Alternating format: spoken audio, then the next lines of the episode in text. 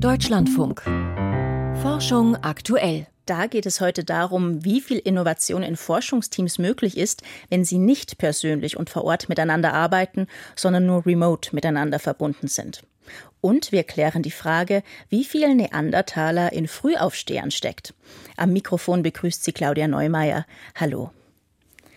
Zunächst werfen wir aber nochmal einen Blick auf die diesjährige Weltklimakonferenz, die COP28, die gestern in Dubai zu Ende ging. Mehr als zwei Wochen wurde verhandelt, am Ende noch ein Tag drangehängt und dann war die bisher größte Klimakonferenz aber zu Ende. Ein 21-seitiges Abschlussdokument, auf das sich die 199 Vertragsparteien geeinigt haben, ist das Ergebnis, über das wir bei Forschung aktuell auch gestern schon einmal gesprochen haben. Elmar Kriegler. Der ist Leiter der Abteilung Transformationspfade am Potsdamer Institut für Klimafolgenforschung. Er war selbst als Redner die ersten Tage vor Ort. Mit ihm blicken wir heute zurück auf zwei Wochen Weltklimakonferenz. Das Gespräch haben wir heute vor der Sendung aufgezeichnet. Es gab im Vorfeld ja viel Kritik daran, dass es so wahnsinnig viele Menschen für die COP28 nach Dubai gereist sind. Von Seiten der Organisatoren heißt es, dass insgesamt rund 70.000 Teilnehmende erwartet würden. Sie waren selbst auch vor Ort, genauso wie viele andere Wissenschaftlerinnen und Wissenschaftler. Hat sich die Konferenz denn für Sie persönlich gelohnt? Ja, das hat sie. Und die COP, diese Klimakonferenzen sind ja nur zum Teil auch der Ort, wo die Klimaverhandlungen in einem jeweiligen Jahr zu einem Abschluss geführt werden sollen. Das ist natürlich ihre wichtigste Aufgabe. Sie sind aber inzwischen auch zu einem Ort geworden, wo sich viele, die zum Thema Klimawandel arbeiten, hinkommen und in eine große Diskussion eintreten. Und insofern ist es auch ein Ort, wo die Welt sich trifft und diesen Diskurs zu führen. Die COP ist dann ein Ort, vielleicht der diverseste Ort auf der Welt für diese zwei Wochen, wo sich eben Vertreter indigener Völker mit OPEC-Vertretern über den Weg laufen, zumindest. Und das passiert sonst in der Regel eigentlich nicht. Wen haben Sie getroffen, wem Sie eigentlich sonst nicht so über den Weg laufen würden? Ja, ich habe Forscher zum Ozean äh, gesprochen. Ich habe auch einige Kollegen aus, aus Afrika äh, getroffen, die ich allerdings vorher schon kannte. Ich kann vielleicht berichten, ich habe, das war jetzt nicht auf dieser COP, sondern auf der COP nach Paris in Marrakesch, habe ich jemanden getroffen, der aus Kenia kommt und dort einer NGO vorsteht, die sich gegen die Landnahme wendet. Und wir saßen beim Essen zusammen und, und er berichtete mir, wie wichtig diese Orte auch für sie sind, für diese NGO, weil sie selbst im eigenen Land gar nicht so zu Wort kommen können und auf dieser COP zum einen zu Wort kommen können, aber sich auch vernetzen können mit anderen NGOs aus ganz anderen Teilen der Welt, die auch sich gegen Landnahme wenden. Und das war sehr eindrücklich für mich. Dann lassen Sie uns mal drauf blicken, was herausgekommen ist. Also gleich zu Beginn der Konferenz wurde es ja zum Beispiel als positives Zeichen gewertet, dass Gastgeber Saudi-Arabien und Deutschland einen Fonds zum Umgang mit Klimaschäden in Entwicklungsländern angestoßen haben und jeweils auch 100 Millionen US-Dollar zugesagt haben und auch andere Länder machten dann finanzielle Zusagen. Sind diese Summen denn jetzt nicht ein Tropfen auf den heißen Stein? Weil allein für Deutschland werden in den nächsten Jahrzehnten Schäden in der Größenordnung von mehreren hundert Milliarden Euro erwartet. Ja, die sind ein Tropfen auf den heißen Stein. Da ging es um die Signalwirkung. Weil gerade das Thema der, der Klimaschäden und ob man einen gemeinsamen Fonds aufsetzt, wo Gelder äh, drin sind, die Länder, die schwer getroffen sind, wie zum Beispiel Pakistan von den Fluten, ob man den überhaupt aufsetzen kann und will. Und das war das große Thema der letzten COP. Und man hat sich dort grundsätzlich geeinigt, aber man hat nichts geklärt. Wer zahlt ein? Wer könnte empfangen? Und das war klar, dass wenn man mit jetzt in Dubai zusammenkommt, dass das wieder Thema werden wird. Und es war ein sehr kontroverses Thema. Und durch diese Signalwirkung, dass zum einen ein Industrieland, Deutschland, als aber auch ein arabischer Staat, wo nicht klar war, ob die arabischen Staaten überhaupt bereit sind, dort überhaupt einzuzahlen, das zusammen gemacht haben, hat so viel Bewegung reingebracht, dass man die Kontroverse in diesem Thema herausnehmen konnte. Inzwischen sind 700 Millionen ähm, Dollar dort in diesem Fonds. Und es ist viel zu wenig. Also die, die Erfordernisse sind das Hundertfache. Aber es ist wahrscheinlich auch, gehört auch zur Wahrheit, dass ähm, die Klimaschäden, die die auch die am wenigsten entwickelten Länder erfahren, und in Zukunft noch verstärkt erfahren werden, dass die nicht voll kompensiert werden werden von der Weltgemeinschaft, sondern dass sie zum Teil selbst tragen müssen, was die Dramatik der Situation nochmal hervorhebt. Der Großteil der Beschlüsse ähm, der COP28 sind jetzt aber natürlich im Abschlussdokument niedergeschrieben. Da wurde am Montag ein erster Entwurf vorgelegt. Gestern Mittwochmorgen gab es dann die zweite Version, die auch schon wenige Stunden später vom Plenum verabschiedet wurde. Kam das überraschend für Sie, ähm, dieser Prozess? Das ging ja dann doch relativ flott am Ende. Ich hätte auch gedacht, dass es noch etwas länger geht, noch eine Runde der, der, der Diskussion gedreht wird. Und ähm, ja, das war dann auch eine Erleichterung, dass es zu der Abschlusserklärung gekommen ist. Wenn wir uns den Text angucken, dann fange ich mal damit an, äh, mit dem wichtigen Satz zum Übergang weg von fossilen Energieträgern, sodass wir netto Null Emissionen erreichen können im äh, Einklang mit der Wissenschaft und auch steht noch in einem Nebensatz in diesem, in diesem Artikel, dass man diesen Übergang weg von fossilen Energieträgern gerade in der jetzigen kritischen Dekade beschleunigen äh, soll. Also das ist noch als Verschärfung hinzugefügt worden. Das ist schwächer, als sich viele erhofft haben. Also es ist sicherlich nicht der Durchbruch, den wir jetzt bräuchten, um die Geschwindigkeit zu erzeugen beim Ausstieg aus den fossilen Energieträgern, um das 1,5 Grad Ziel äh, zu halten. Wir sind noch nicht an der Stelle. Es ist aber die Frage, ob das nun ein Erfolg ist oder nicht, hängt daran, ob es eine Signalwirkung entfaltet in die Länder, auch in die Kreise, die entscheiden über die weitere Nutzung fossiler Energieträger. Also eine, zum Beispiel ein, ein großes Öl- und Gasunternehmen, die dann Entscheidungen treffen, ob sie noch einmal investieren für die nächsten 50 Jahre in ein Ölfeld oder nicht, was im Moment sie tun, oder ob dieses Signal sie dazu bewegt, da nochmal drüber nachzudenken. Der Erfolg letztendlich liegt darin, dass zum ersten Mal explizit über die fossilen Energieträger in Gänze gesprochen wurde und nicht über die Emissionen, sondern es ist ganz klar, das ist der Übergang weg von den fossilen Energieträgern. Reicht diese Signalwirkung, damit die Beschlüsse in diesem Dokument tatsächlich umgesetzt werden? Weil es ist kein bindender Vertrag. Im Grunde kann jedes Land selbst entscheiden, was es umsetzt.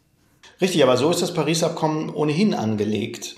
Es ist dieses interessante Konstrukt von einem global vereinbarten Ziel, das wir uns alle auch äh, durchaus verbindlich gesetzt haben. Aber gleichzeitig steht im Paris-Abkommen drin, dass dies er zu erreichen sei mit nationalen Anstrengungen, die auch von den Ländern souverän selbst festgelegt werden. Selbst in diesem Wort national bestimmte Beiträge ist das schon manifestiert. Und das ist das Grundprinzip. Ich halte das auch für vollkommen angemessen. Aber die Hoffnung ist, dass eben durch diesen Prozess die nationalen Debatten angestoßen und gestärkt werden und wir kollektiv dann dorthin kommen. Und es wird sich entscheiden, was in, in den Ländern passiert oder auch mit bilateralen und multilateralen Initiativen. Es gibt zum Beispiel äh, Energiepartnerschaften, ähm, jetzt schon mit drei Ländern zwischen den USA und Europa und dann einmal mit Südafrika, mit Indonesien und jetzt gerade eine neue beschlossen mit Vietnam, wo ganz konkret beschlossen wird, dass wir diese Länder äh, Finanzhilfen bekommen in Milliardenhöhe für die, das Herunterfahren der Kohleverstromung. Und das sind dann diese Maßnahmen, die Paris, äh, dieses Pariser Abkommen mit, mit Leben füllen. Darauf müssen wir setzen und hoffen. Elmar Kriegler war das vom Potsdam Institut für Klimafolgenforschung. Er hat für uns einen Blick zurück auf die COP28 in Dubai geworfen und auch erklärt, welches Potenzial im Abschlussdokument und den Beschlüssen darin liegen könnte. Kommen wir jetzt zu einem ganz anderen Thema. Gehören Sie zu den Menschen, die kein Problem damit haben, früh aufzustehen? Dann haben sie vielleicht bestimmte Gene der Neandertaler in ihrem Erbgut, die das frühe Aufstehen begünstigen und die die modernen Menschen, von denen wir ja direkt abstammen, nicht hatten. Früh aufstehen zu können, ist tatsächlich ein evolutionärer Vorteil. Was das mit unserer inneren Uhr zu tun hat, das weiß Jan Tolzmann. Das Ticken unserer inneren Uhr, bei einigen Menschen bestimmt durch Teile des genetischen Materials der Neandertaler. Wer sie besitzt, steht im Schnitt früher auf und ist besser an die Hell-Dunkel-Zyklen der mittleren und hohen Breiten angepasst. Denn ihr genetisches Material ist Teil unseres Erbgutes, das die innere Uhr steuert. So das Ergebnis einer Forschungsgruppe um den Evolutionsbiologen und Genomiker Tony Capra von der University of California in San Francisco, veröffentlicht diese Woche im Fachmagazin Genome Biology and Evolution. Die Gruppe analysierte und modellierte mittels künstlicher Intelligenz die Unterschiede entsprechender Sequenzen im Erbgut von Neandertalern und modernen Menschen. Vor etwa 40.000 Jahren kam es zur Kreuzung zwischen modernen Menschen und Neandertalern. Und deshalb können wir im Genom der meisten heute lebenden Menschen Neandertaler-DNA finden, die über ihr gesamtes Genom verstreut ist. Neandertal-DNA sprinkled throughout their genome. Die Neandertaler kamen rund 330.000 Jahre vor dem modernen Menschen aus Afrika nach Eurasien. Zeit genug also, ihre innere Uhr umzustellen und sich genetisch an die stark variierenden Hell-Dunkel-Zyklen anzupassen. Sie reguliert in einem 24-Stunden-Zyklus das Ausschütten von Hormonen, die Körpertemperatur, den Stoffwechsel, den Blutdruck und steuert die einzelnen Zelluhren. Im Gegensatz zu den heutigen Menschen der mittleren und hohen Breiten besaßen die Neandertaler eine höhere Varianz dieser Gene, die die innere Uhr steuern. Dass aber ihr genetisches Material für den Tag-Nacht-Rhythmus der heutigen Menschen noch eine so große Rolle spielt, war selbst für die Wissenschaftler zunächst überraschend. Zunächst wussten wir nicht, was wir denken sollten. Wir waren uns nicht sicher, warum es von Vorteil gewesen wäre, morgens früher aufzustehen. Das ergab für uns keinen Sinn. Eine Antwort liefert ein Blick ins Tierreich, Fruchtfliegen oder Fische etwa. Auch ihre inneren Uhren haben sich genetisch an die variierenden Hell-Dunkel-Zyklen in mittleren und hohen Breiten angepasst. Der Clou, sie laufen schneller als der normale 24-Stunden-Zyklus, sagt der Chronobiologe Doug McMahon von der Vanderbilt University in Tennessee. Das hat sich als sehr vorteilhaft herausgestellt. Damit ist man in der Lage, sich mit der großen Variation der Tageslänge zu synchronisieren. Frühaufsteher sind also eher in der Lage, sich an jahreszeitliche Variationen der Tageslänge anzupassen. Erst dadurch kommt der Biorhythmus richtig in Schwung. Und das reduziert das Risiko bestimmter Krankheiten erheblich.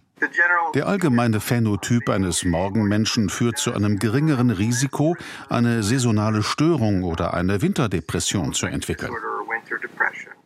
Einige Wissenschaftler vermuten, dass eine Fehlschaltung im Biorhythmus hingegen mitunter zu einem erhöhten Krebsrisiko führen könnte.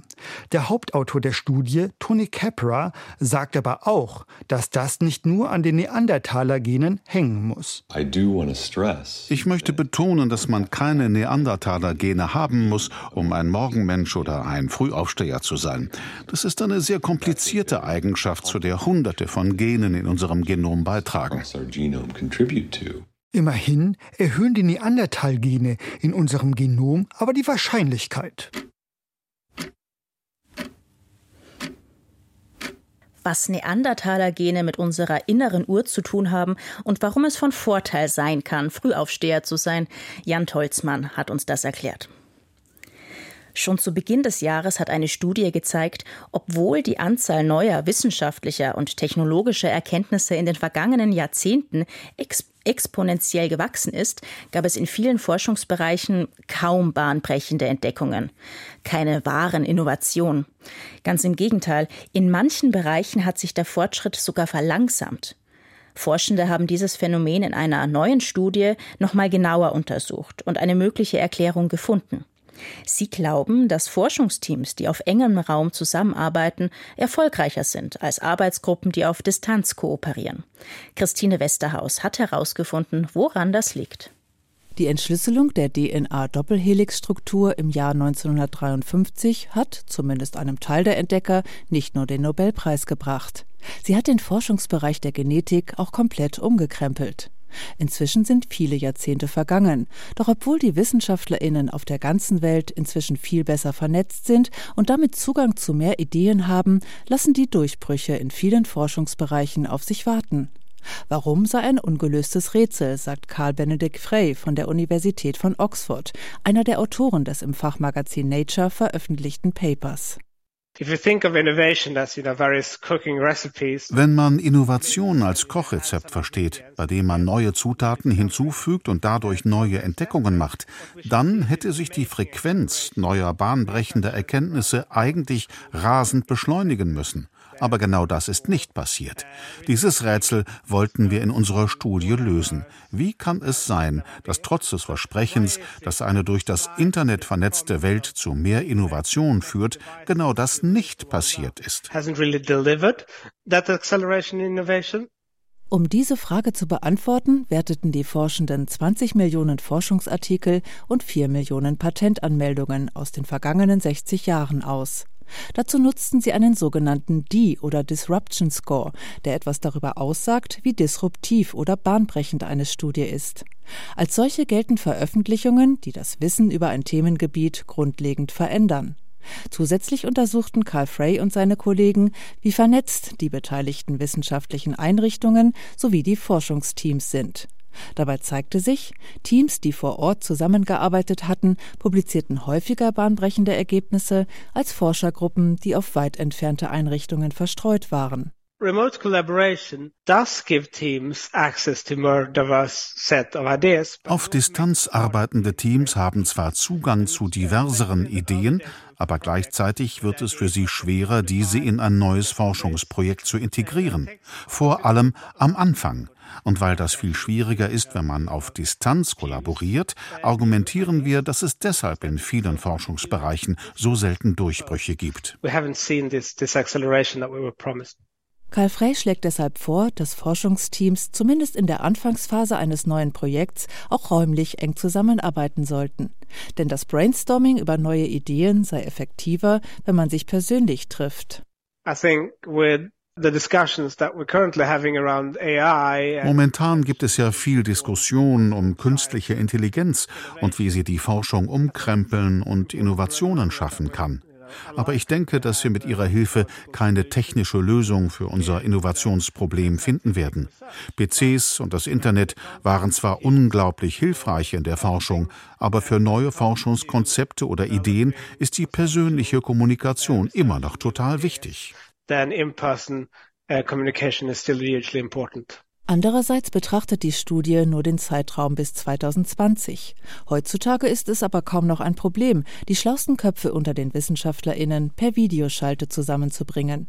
Würde man dieselbe Studie in 50 Jahren durchführen, käme sie also womöglich zu einem ganz anderen Ergebnis, gibt Bastian Krieger vom Leibniz Zentrum für europäische Wirtschaftsforschung in Mannheim zu bedenken weil hier wird sich ja die Periode von 1960 bis 2020 betrachtet und die hat sich natürlich sehr viel verändert.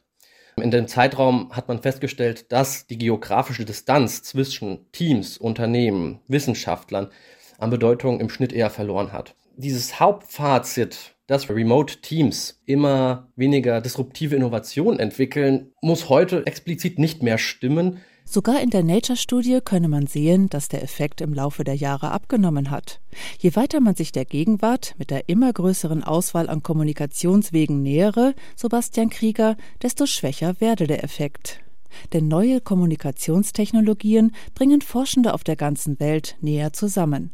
Ob sie auch das Zeug haben, auf Distanz arbeitenden Teams zu mehr Durchbrüchen zu verhelfen, müsse man aber genauer untersuchen, sagt der Innovationsforscher. Insgesamt ist die Studie definitiv interessant, insbesondere weil sie zeigt, dass zumindest über den untersuchten Zeitraum lokale Teams potenziell wirklich neuartigere Arbeiten anfertigen. Um die heutige Situation zu bewerten, müssten sich zukünftige Studien allerdings auch auf die Jahre nach 2020 beziehen warum Forschungsteams, die sich persönlich treffen, innovativer sind. Christine Westerhaus hat es erklärt. Und weiter geht es jetzt mit Magdalena Schmude und den Wissenschaftsmeldungen. Der Schiffbau in der frühen Kolonialzeit ging wohl auf Kosten der Mopsfledermaus. Weil für die größer werdende Flotte an Handelsschiffen Holz als Baumaterial gebraucht wurde, verschwanden in Großbritannien zu dieser Zeit ganze Wälder. Die Fledermäuse verloren dadurch viel Lebensraum und ihre Population ging seitdem um mehr als 99 Prozent zurück. Das berichten Forschende der University of Exeter im Journal of Applied Ecology. Sie hatten die genetische Vielfalt der Mopsfledermäuse in Großbritannien untersucht und eine deutliche Verarmung des Genpools in den letzten 500 Jahren festgestellt. Gibt es weniger Tiere, sinkt die Zahl der möglichen Partner und damit die genetische Vielfalt. Die Weltgesundheitsorganisation gibt Entwarnung für die aktuelle Infektionswelle in China.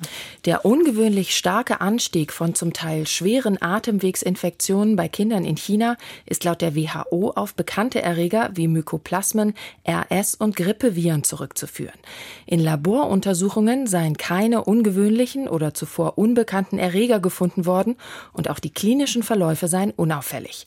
Das hatten chinesische Gesundheitsbehörden mitgeteilt, nachdem die WHO WHO sie aufgefordert hatte, mehr Informationen zu den Infektionen zur Verfügung zu stellen.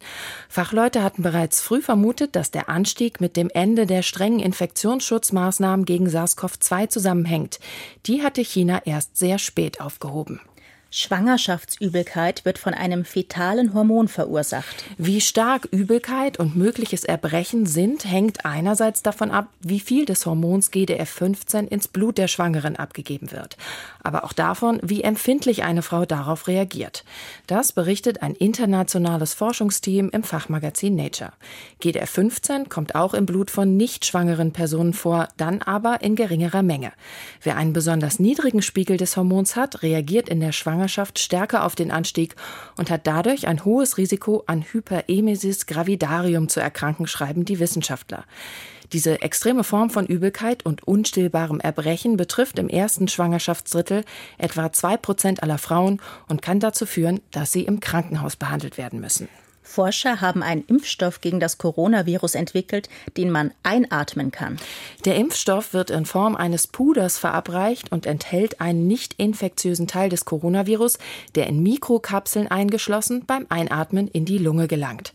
Dort löst er in den Schleimhäuten eine Immunreaktion aus, die stark genug ist, eine spätere Infektion mit SARS-CoV-2 zu verhindern. Zumindest in Versuchen mit Mäusen, Hamstern und Menschenaffen. Das berichtet das Forschungsteam aus China im Fachjournal Journal Nature. Der Puderimpfstoff ist bei Raumtemperatur stabil und muss nicht gekühlt werden. Das ist ein Vorteil gegenüber bisherigen Impfstoffen. Wie lange der Immunschutz anhält und ob sich die Ergebnisse auf den Menschen übertragen lassen, muss noch untersucht werden. Mütter und ihre Kinder haben häufig im gleichen Monat Geburtstag. Das zeigt eine Analyse von Wissenschaftlern aus Spanien und den USA, die im Fachmagazin Population Studies erschienen ist. Insgesamt war die Wahrscheinlichkeit, dass ein Kind und seine Mutter den Geburtsmonat teilen, knapp fünf Prozent größer, als es der Zufall erwarten lässt. Ein Grund für die Häufung könnten soziodemografische Faktoren sein, die innerhalb einer Familie weitergegeben werden. Frauen mit höherem Bildungsgrad bekommen zum Beispiel häufiger im Frühling Nachwuchs. Zusammen mit dem Bildungsgrad kann diese Tendenz dann an die eigenen Kinder weitergegeben werden. Auch biologische Faktoren spielen eine Rolle. Umweltbedingungen wie Sonnenlicht oder Temperatur sowie Nahrungsverfügbarkeit schwanken im Jahresverlauf und können die Geburtenzahl beeinflussen. Sie betreffen aber nicht alle Frauen gleich stark und führen so ebenfalls zu individuellen Mustern innerhalb einzelner Familien. Sternzeit, 14. Dezember. Das Artemis-Abkommen für den Mondflug. Wer gemeinsam mit der NASA zum Mond will, muss auch ihre Spielregeln akzeptieren. Dazu hat sich Deutschland im September mit der Unterzeichnung des Artemis-Abkommens verpflichtet. Damit bekennen sich inzwischen rund 30 Staaten zur friedlichen Nutzung des Weltraums. Man will sich gegenseitig mitteilen, was man im All macht und wissenschaftliche Erkenntnisse austauschen. Zudem setzt man darauf, technische Standards anzugleichen, um im Notfall bei Unglücken einander helfen zu können. Dies alles gilt für Mond, Mars, Kometen, Asteroiden und andere Körper. Letztlich regelt das alles bereits der UN-Weltraumvertrag aus den 60er Jahren, doch das neue Artemis-Abkommen der USA weicht diesen womöglich auf, fürchten viele Fachleute für Weltraumrecht. Denn der alte Vertrag verbietet, dass sich Staaten Himmelskörper als Eigentum aneignen. Dagegen gesteht das Artemis-Regelwerk Ländern zu, etwa auf dem Mond Sicherheitszonen einzurichten, in denen man tätig ist. Dieser Punkt nimmt gut ein Drittel des Regelwerks ein. Großbritannien, Italien und Frankreich haben diese US-Vorgabe schon lange akzeptiert. Die großen Raumfahrtnationen Russland und China lehnen das Abkommen ab. Deutschland hatte mit der Unterzeichnung jahrelang gezögert. Bei der Zeremonie in Washington haben sich die deutschen Astronauten Alexander Gerst und Matthias Maurer ganz besonders gefreut, wie auf den Bildern zu sehen war. Kein Wunder, denn nur mit dem Abkommen haben sie die Chance, an Bord einer NASA-Mission zum Mond zu fliegen. Mit dem Klimaabkommen von Dubai begann die Sendung, mit dem Artemis-Abkommen vom Mond endet sie. Alle vergangenen Sendungen von Forschung aktuell können Sie wie immer in unserer Audiothek-App nachhören. Am Mikrofon verabschiedet sich Claudia Neumeier. Ihnen noch einen schönen Tag.